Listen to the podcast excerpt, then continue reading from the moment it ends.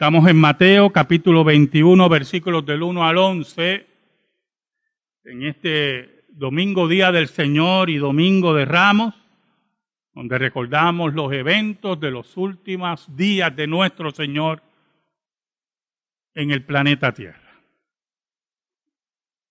Saben, hermanos, muchas veces momentos alegres y de euforia preceden a momentos terribles y de angustia. Y cuando ocurrió la debacle de 1929 en los Estados Unidos, la debacle económica, es interesante que antes que ocurriera la debacle económica, los mercados estaban bastante fuertes. Y no se visualizaba, ¿verdad? Una posible depresión económica como la que experimentó los Estados Unidos. De la noche a la mañana, Estados Unidos entró en una debacle económica, los bancos quebraron, los temores en los mercados se convirtieron en histeria colectiva y miles y miles y miles de norteamericanos perdieron sus trabajos y sus negocios. Fueron momentos que siguieron a una bonanza económica que existía en los Estados Unidos. Fueron momentos difíciles, pero también fueron momentos de reto, momentos de reflexión, momentos de reconstruir momentos de aprender. Jesús entraba triunfante a Jerusalén. Triunfante en una forma espectacular. Y muy pocos, principalmente sus discípulos, y posiblemente nadie,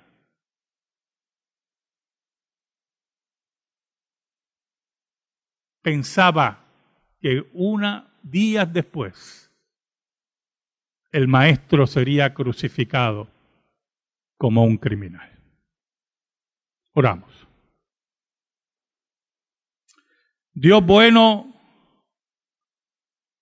gracias te damos, porque en medio de las grandes dificultades que el mundo experimenta bajo tu soberanía y tus juicios, tu iglesia se reúne alrededor del mundo por la tecnología, por los dones que tú le has dado a los seres humanos para desarrollar las comunicaciones y que podamos adorarte y verte y conectarnos alrededor del mundo. Yo te pido en esta hora, Señor, en el nombre de Jesús, en el nombre de Jesús, nombre que es sobre todo nombre. Que tú, Señor, nos guíes, que perdones nuestros pecados. Te hemos sido infiel, pero tú permaneces fiel. Te pedimos, Señor, que tu palabra recorra nuestra isla, recorra este continente y los lugares que tú quieras, y llegue al corazón de los tuyos y aquellos que no te han conocido por el poder del Espíritu Santo nazcan de nuevo y vengan a los pies de Cristo Jesús. Que tú redargullas a tu iglesia, tu santa iglesia, y nos prepares, Señor, para momentos como este y posiblemente los próximos, que tú solamente has puesto en tu voluntad que tú solamente has puesto en tu conocimiento. Ayúdanos, Señor, y perdónanos. Por Cristo Jesús oramos. Amén. Y amén.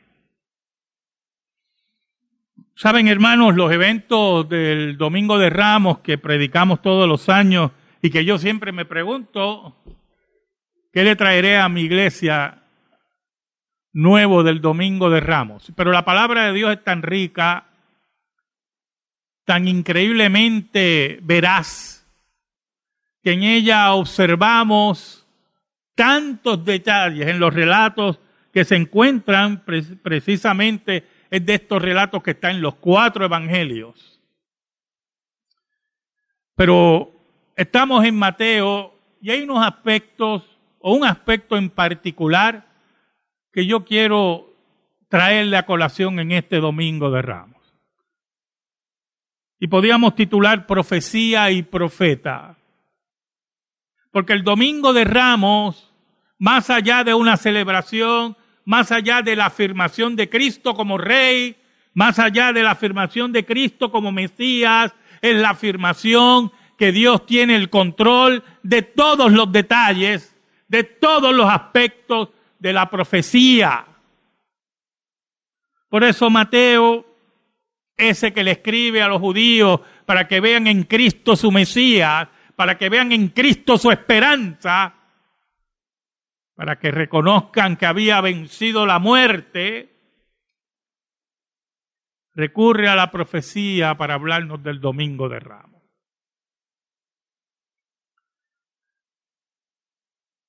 Los versículos iniciales del capítulo 21 nos dice, cuando se acercaron a Jerusalén y vinieron a Betfagé, al monte de los olivos, Jesús envió a dos discípulos diciéndole, id la aldea que está enfrente de vosotros y luego hallaréis una asna atada y un pollino con ella, desatadla y traédmelo.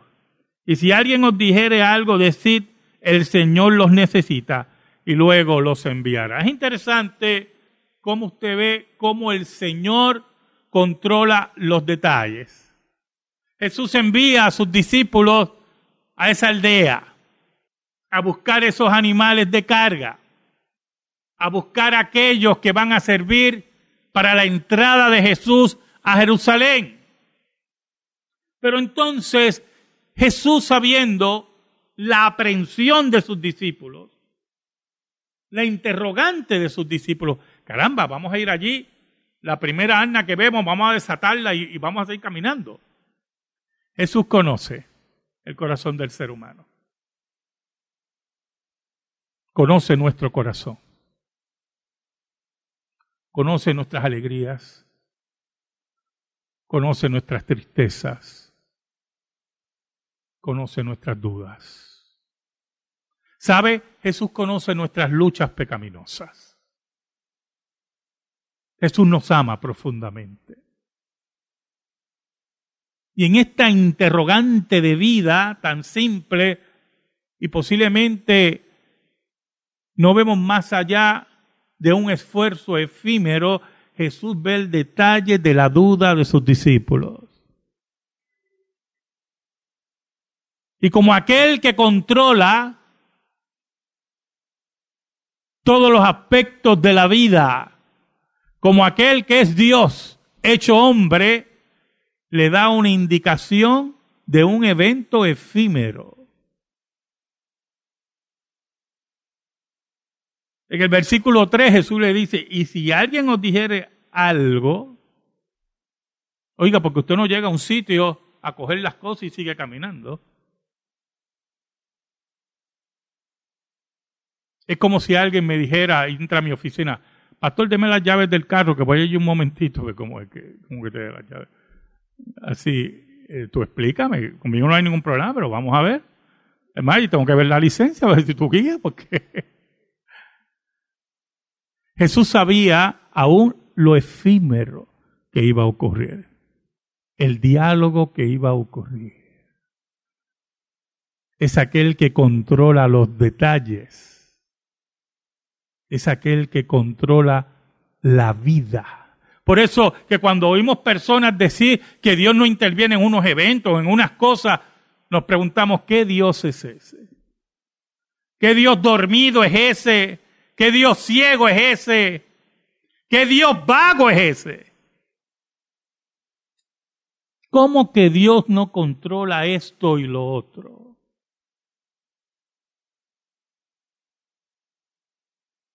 Él ha puesto en nuestros corazones el querer como el hacer según su voluntad, dice la Biblia. Y Apocalipsis dice que los hombres realizarán todo aquello que tú le has puesto en sus corazones para hacer. Es el Dios que controla los detalles. Es el Dios de la profecía. Por eso la profecía bíblica puede dar detalles. La profecía bíblica siempre es específica. En estos días ha estado corriendo por las redes, que una profecía de un antiguo predicador. Y, y lo interesante de eso es que era mentira. Y yo sabía que era mentira por los detalles. La profecía bíblica es detallista. Oiga, y la corrían y decían, este hombre de Dios, y yo empecé a retar.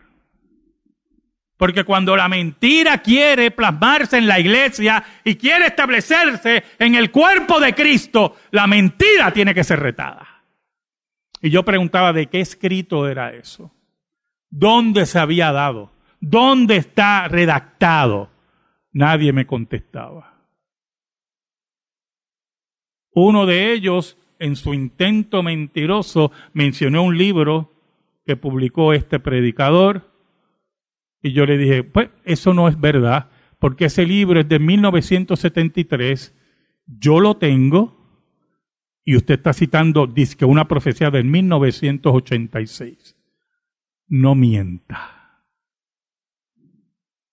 Ese es el problema cuando muchos siguen a falsos profetas, falsos apóstoles hoy, que son como los horoscoperos, que son como los espiritistas, que son como los mentalistas, que dan cosas generales probando a dónde lo puede agarrar a usted.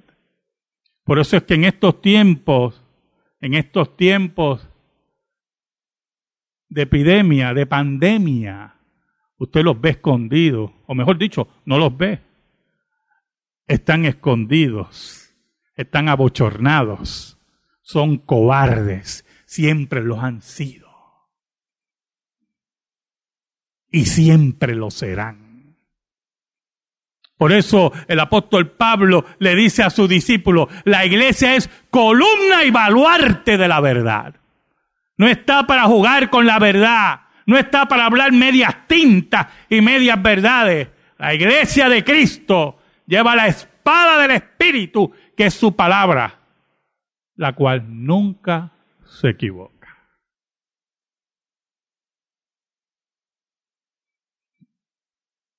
Por eso, no solamente se habla de los detalles, sino también de cómo Dios controla lo que existe y las declaraciones y cómo el hombre tiene que rendirse a la soberanía de Dios. Porque Jesús añade, decid, el Señor los necesita y luego los enviará. Oiga, entiende tú que tienes el pollino, que tienes el asno, tienes la asna, quiero que entienda que el Señor los necesita porque Dios es el dueño de la tierra, de los animales, de todo lo que existe. Y es esta hora que Dios los necesita y tú tienes que entregar. Por eso el apóstol Pablo nos dice que Dios llama a todos los hombres de todo lugar a que se arrepientan de sus pecados, porque todo hombre y mujer tiene deuda con Dios. Y es hora que rinda su corazón a Cristo Jesús. En el versículo 4, entonces, Mateo nos habla de que estamos frente al cumplimiento profético del detalle efímero que habla la Biblia. Versículo 4 dice, todo esto aconteció para que se cumpliese lo dicho por el profeta cuando dijo, decita la hija de Sión, he aquí tu rey viene a ti, manso y sentado sobre una asna, sobre un pollino, hijo de animal de carga. Oiga, Qué interesante ver hasta los detalles en la entrada triunfal de Cristo. Cristo viene a cumplir la profecía en todos sus detalles. y cumple la profecía en todos sus detalles porque tiene el control de todo lo que existe. En esta hora que vivimos incertidumbre, en esta hora que vivimos hasta histeria colectiva,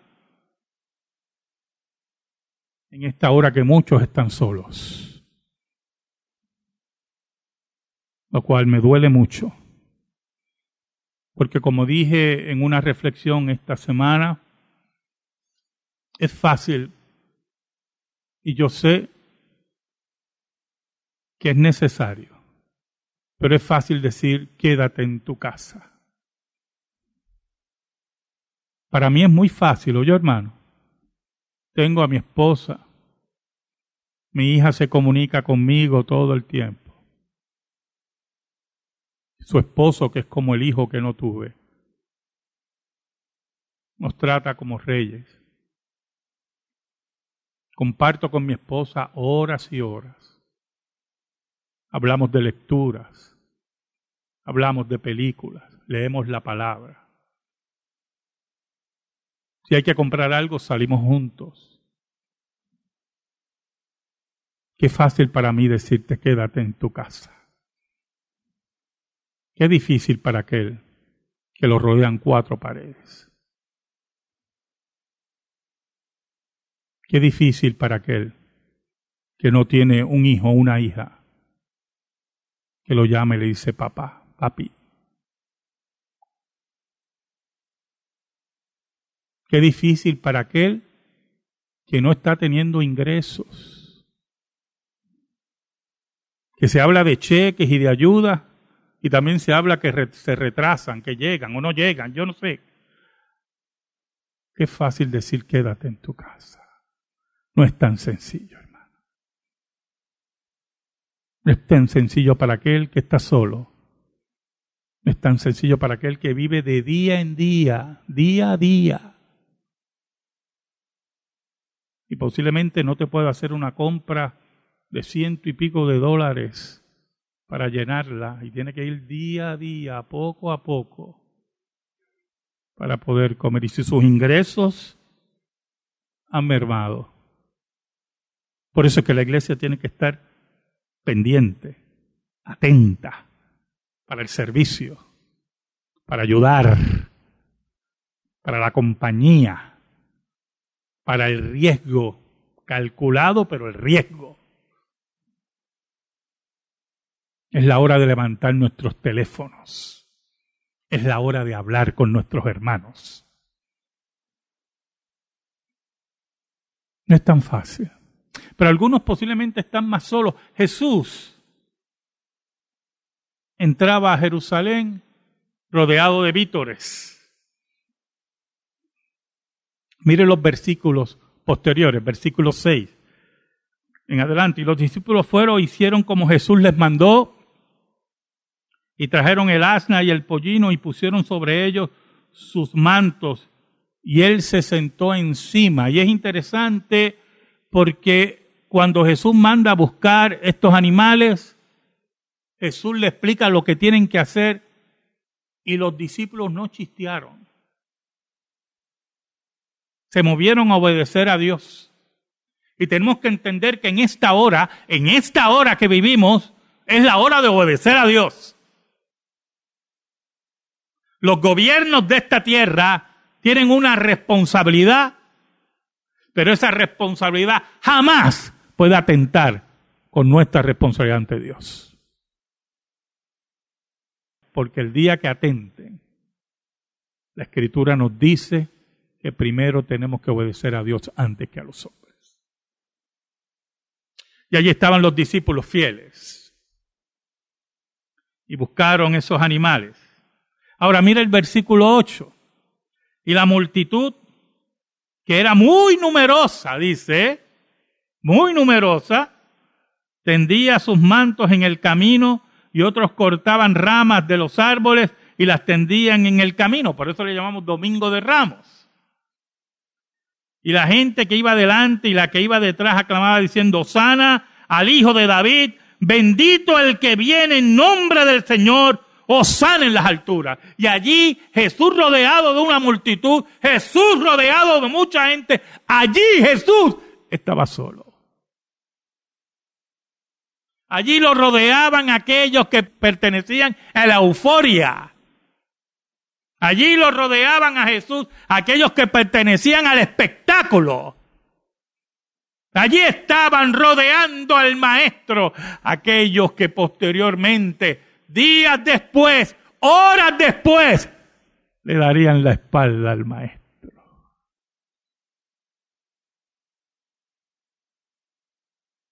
Por eso es que la compañía, cuando hablamos de estar acompañados, tenemos que hablar de calidad. ¿Sabe? Esta semana uno, ¿verdad? Que aparte de todo lo que uno hace, está viendo muchas películas. Y yo estaba viendo películas y le digo a mi esposa, esta película es buena, y mi esposa pues, las ha visto también. Y uno dice, caramba, ¿verdad que la crisis lleva a uno hasta ver películas que ha visto diez veces? Y la oncena vez también es tremenda la película. Pero estaba viendo Forrest Gump, una película tremenda donde Tom Hanks ganó su, uno de los Oscars que él ha ganado. Y Forrest Gump es un personaje interesante porque él es una persona que tiene disminución mental. Es lento, como se dice por ahí. Pero en una de las conversaciones dice él, esto es muy interesante, hablando de su amigo Buba, que muere en Vietnam al lado de él, en los brazos de Forrest Gump. Y él dijo unas palabras muy importantes, oye hermano. Él dijo, allí, en aquel río de Vietnam, murió mi mejor amigo Buba, mi muy mejor amigo.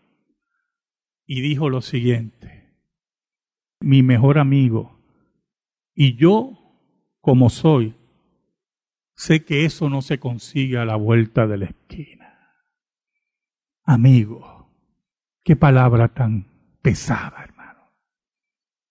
Qué palabra tan difícil de conseguir. Allí los que rodeaban a Jesús, una multitud numerosa, dice Mateo, que decían, Osana al hijo de David, no eran sus amigos. Jesús estaba solo en un momento, en esa unión mística que ya estaba ocurriendo entre los discípulos y Jesús, Jesús llegó a decirle, ya no los llamaré siervos, sino amigos. Es la amistad que tuvo Abraham con Dios. Cuando Dios mismo en su reflexión decía, le ocultaré algo a mi amigo. Qué cosa tremenda ser amigo de Dios. Pero más aún, que Dios sea nuestro amigo. Jesús, aquel que entraba triunfante, estaba rodeado de la euforia, de los gritos, pero no estaba rodeado de amigos. Los discípulos después de la resurrección entendieron quién era Jesús. ¿Sabe? Le dije que este sermón se podía titular Profecía y Profeta. Y yo personalmente creo que el problema que tenía esa multitud eran los versículos 10 y 11. Cuando entró él en Jerusalén, toda la ciudad se conmovió diciendo, ¿quién es este? Muy importante esa pregunta. Oye, hermano, ¿quién es Jesús para ti? ¿Quién es Jesús para la madre, para el padre, para el plomero, para el ingeniero, para el maestro? para el empleado del banco, para el abogado, para aquel que trabaja con sus manos, para el agrónomo, para los traductores, para el retirado. ¿Quién es Jesús? ¿Quién es este? ¿Quién es Jesús para el ministro? ¿Quién es Jesús para los ancianos y los diáconos? ¿Quién es Jesús para el lego? Pregúntate, amigo y amiga que me escucha, alrededor posiblemente del mundo, ¿quién es Jesús para ti? Ellos contestaron y la gente decía, este es Jesús, el profeta de Nazaret de Galilea. Ese era su problema. Porque si ves a Jesús como un simple profeta, no estás viendo a Jesús. Estás ciego de Jesús. Si tú ves a Jesús como un simple maestro de moral, no estás viendo a Jesús. No conoces a Jesús. Si tú ves a Jesús como otro fundador de religión, excelente y posiblemente el más excelente para ti, no estás viendo a Jesús, no conoces a Jesús, no sabes quién es Jesús. Pero si esta multitud hubiera visto a Cristo como el Dios hombre, como aquel que viene a establecer el reino de Dios, como aquel al cual tenemos que rendir nuestras rodillas, doblar nuestras rodillas y decirle, Señor, aquí estoy. He faltado, Señor. He pecado contra ti, he pecado contra el cielo, pero tú eres mi Salvador, mi único Salvador, mi Rey, mi Dios. Si contestaste así la pregunta, viste a Jesús, conoces a Jesús y ya no lo ves solamente como un profeta, lo ves como Señor y lo ves como Dios en este domingo de ramos.